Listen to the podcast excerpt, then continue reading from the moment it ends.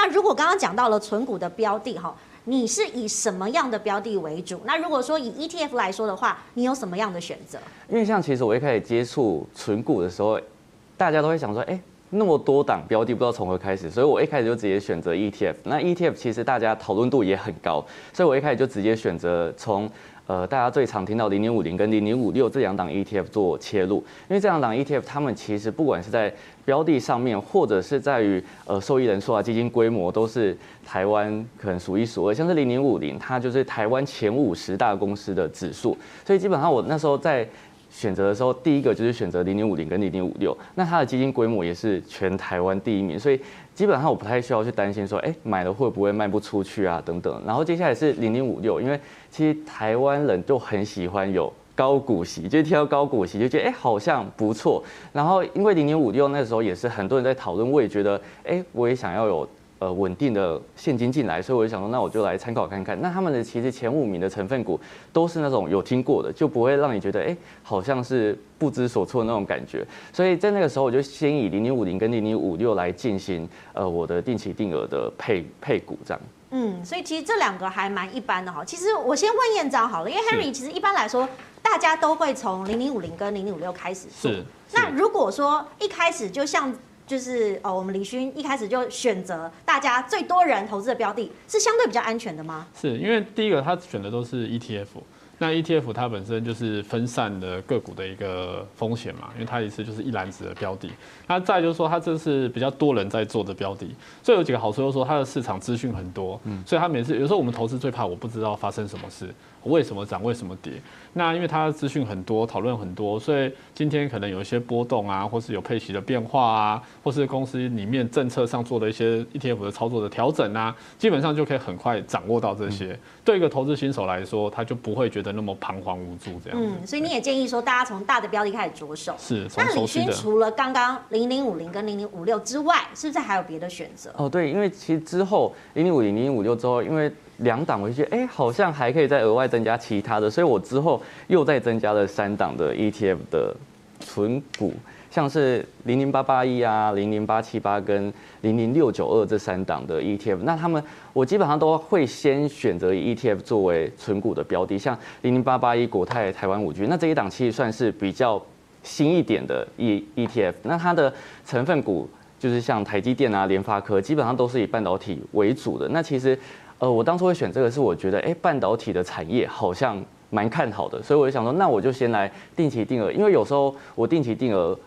呃，会以试水温的方式来试试看，因为我不需要投资太多的金额就可以进行购买，然后可以长期持有。我就想说，那我来试试看。然后这个零零八七八的原因是因为它也是另外一档的高股息，高股息，你就看这三个字，然后就选择。对，没有，因为它另外一个，它刚开始推出的时候算是台湾。大概是前几档有季配息的 ETF，所以我那时候就觉得，哎，好像可以观察看看，也是抱着观察的心态去看的。那它的特色就是它是呃审核过去过去的那个股息值利率来来选择标的，所以我就觉得，哎，过去既然都那么稳的感觉，还是可以来试试看，因为它有季配息，我就觉得，哎，每每一季都可以拿到一点现金股利，好像还不错，所以我就。呃，一样把它纳入我的持股标的里面。接着零零六九二，我相信应该也是大家很多人都知道，因为它很常被拿来说是哎小零零五零。那它的它其实就是公司治理一百的指数嘛。那另外一个我会选择它的原因是因为它的内扣费用比较低，所以如果我今天想要长期持有的话，我觉得它相对来说是会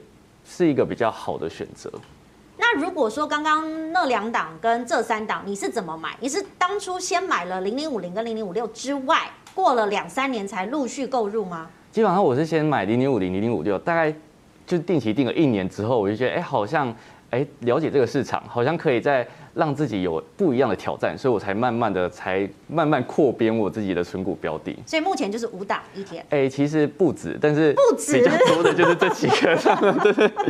因为其实我自己个人也是会想说，哎、欸，我。可以试试看哪一些股票，有个股也有 ETF 都有，所以我就想说，那我都来试试看好了，因为我是定期定额，然后有时候也想说可以给自己多一点挑战这样。好，李勋在定义上应该是大户啦，哈，Henry，所以我们要定义他。哎，一般的消费者或是投资人真的会买五档以上的 ETF 吗？呃，是有可能啊，就是看操作的特性。有些人可能因为 ETF 有些是季配，有些是半年配、年年配，那不一样。那有些人可能会去打造自己的现金流，譬如说我季配，我就一四七十二五八十一，然后我各买一档这种的，我搞不好就可以搞成一到十二月都有配息，这是一种策略。或者说有些人可能是因为想要，譬如说最夯的题材。或是最稳定的选择，那他就可能会多重布局。那我觉得他这样的一个部分是很常见的。是，所以以你们的客户轮廓来分析哈，大部分的人大概是用什么样的操作手法在进行存股的标的？是，呃，他们我们在做存股，我们观察投资人，我觉得其实几件事情，我们来稍微讲一下。比如说像我们这这两年。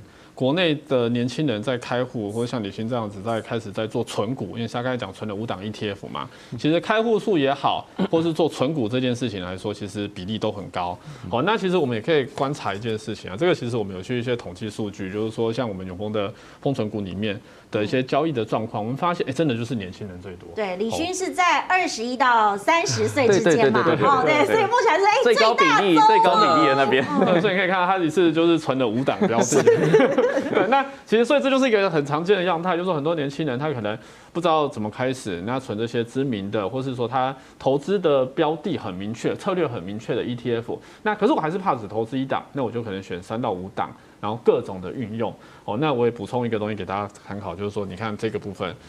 这个部分呢，就是刚才讲到了，我这个是其实从证交所的资料来的。是，我们来标的检视一下。哎，其实刚刚李勋讲的一二名哈都在这上面，然后他其实后面选的这个高股息第四名、第五名、第六名都，都是。对对对对对，所以这个其实你就可以看到，就是说，哎，我们现在年轻人真的。哦，第一个存股，我刚才看到年龄层大概就是二十到三十，财力雄厚，跟我们都不一样。因为 其实我觉得这是有想法啦，比起就是说早期可能大家不知道投资什么，或是干脆把它花掉。那这几年可能疫情吧，大家就少一些吃吃喝喝出国，那刚好哎有这样的存股的平台，然后投资人也开始会互相讨论社群啊，或者是像李迅这样子很有想法的年轻人，他会分享。那大家就开始觉得，哎，对，我开始把我钱做个规划，所以就有这样的一个成果的一个部分。其实观众朋友一起来看，我觉得蛮有趣的现象是，从疫情开始哦，很多人开始觉得，因为钱没有办法出国，或是运用在其他地方，反而投资理财变成一个很火红的标的。我相信李勋也有很多的这个观众朋友跟粉丝是慢慢这样子，这两年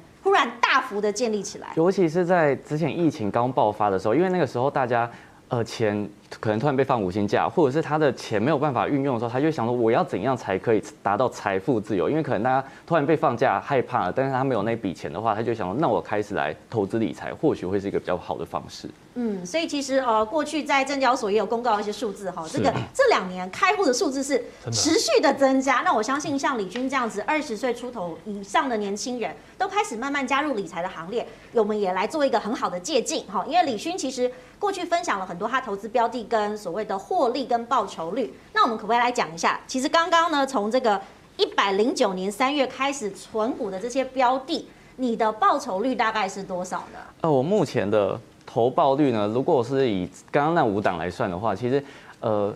这个是之前的啊，因为最近还是有一点震荡，但没关系，我就是分享之前的投报。这个礼拜的这个股市震荡比较多，因为国际情势 在对对对对对。嗯、那这个像是零零五零的部分，我大概就定期定额两年的时间，那它的投报率目前我觉得算表现还算不错，就是有十八点七趴左右。那我大概就是定期定额每个月可能五千到一万块之间不等。然后零零五六的部分，因为它是属于高股息，那我。但是它的投报率其实这个投报率是不包含，就是没有把配息加进去的投报率，还有九点六五趴，我也觉得哎、欸、好还行。然后零零八八一国泰台湾五 G，那它的定期定额时间就是一年，那它的投报率目前就是来到五点八二趴。然后八七八的部分，它八七八其实我定期定额时间相对来说比较低一点，比较短一点啊，它就半个半年而已。然后它的投报率目前是五点九趴。但是我其实除了定期定额之外，我之前也有先。单笔就是单单张单张买入，就放着就没有再继续购买它。那我就是放在另外一个账户里面。它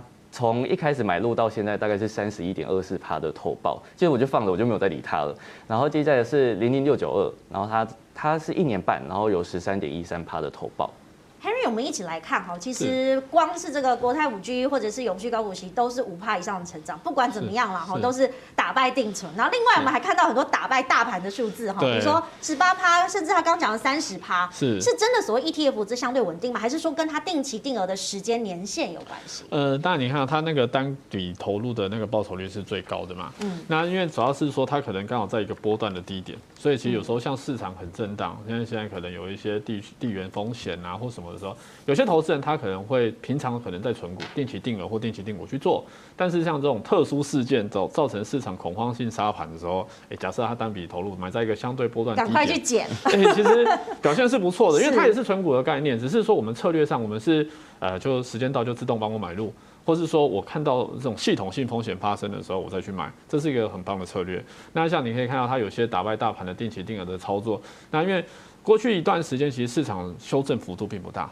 嗯，所以你会发现有时候定期定额不见得能够打败那种在波段低点买进的单笔的一个部分。是。但假设今年我们担心联总会有一些升息的事件，或是担心说现在的地缘风险是越演越烈的一个状况下，那这时候市场波动震荡加大的时候，哎。可能定期定额，假设你到明年或后年来看，它的操作绩效可能就不见得会比我们现在看到的单笔还差了，甚至它有可能在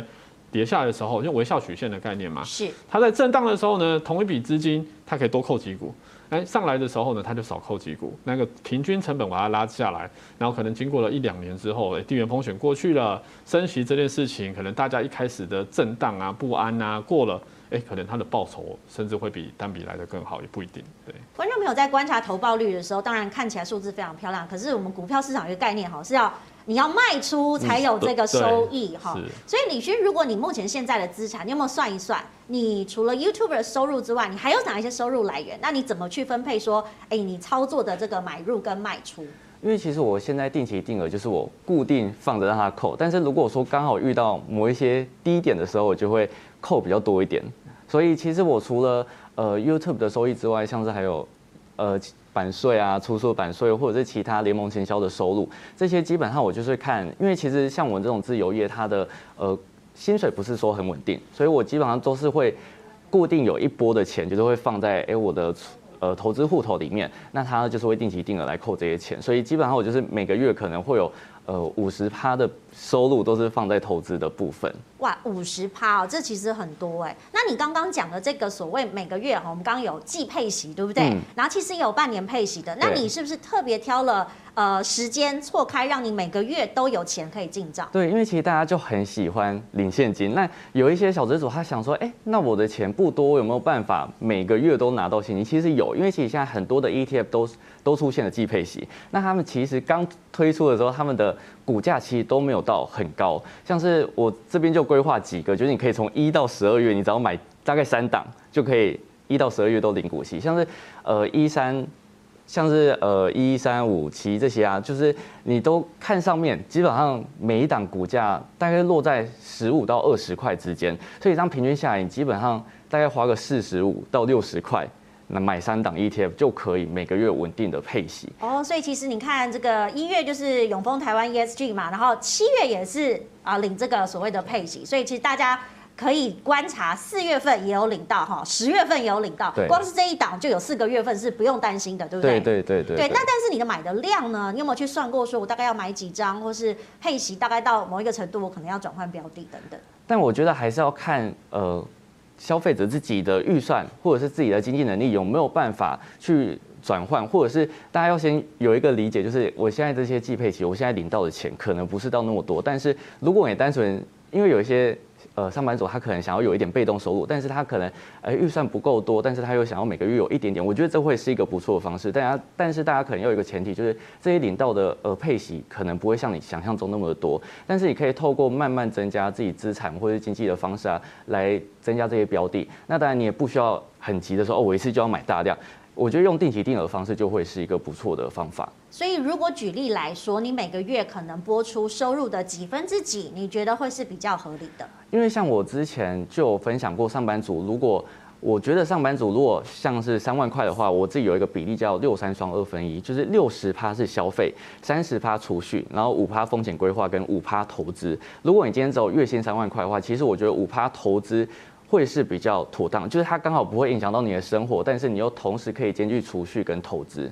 那如果说，哎，你今天还不想要买，那你就先把这些钱存着，放到一个账户里面。那等到你觉得，哎，资金够了，或者是你准备好了，再透过这个账户里面的钱进行投资也是可以的。嗯。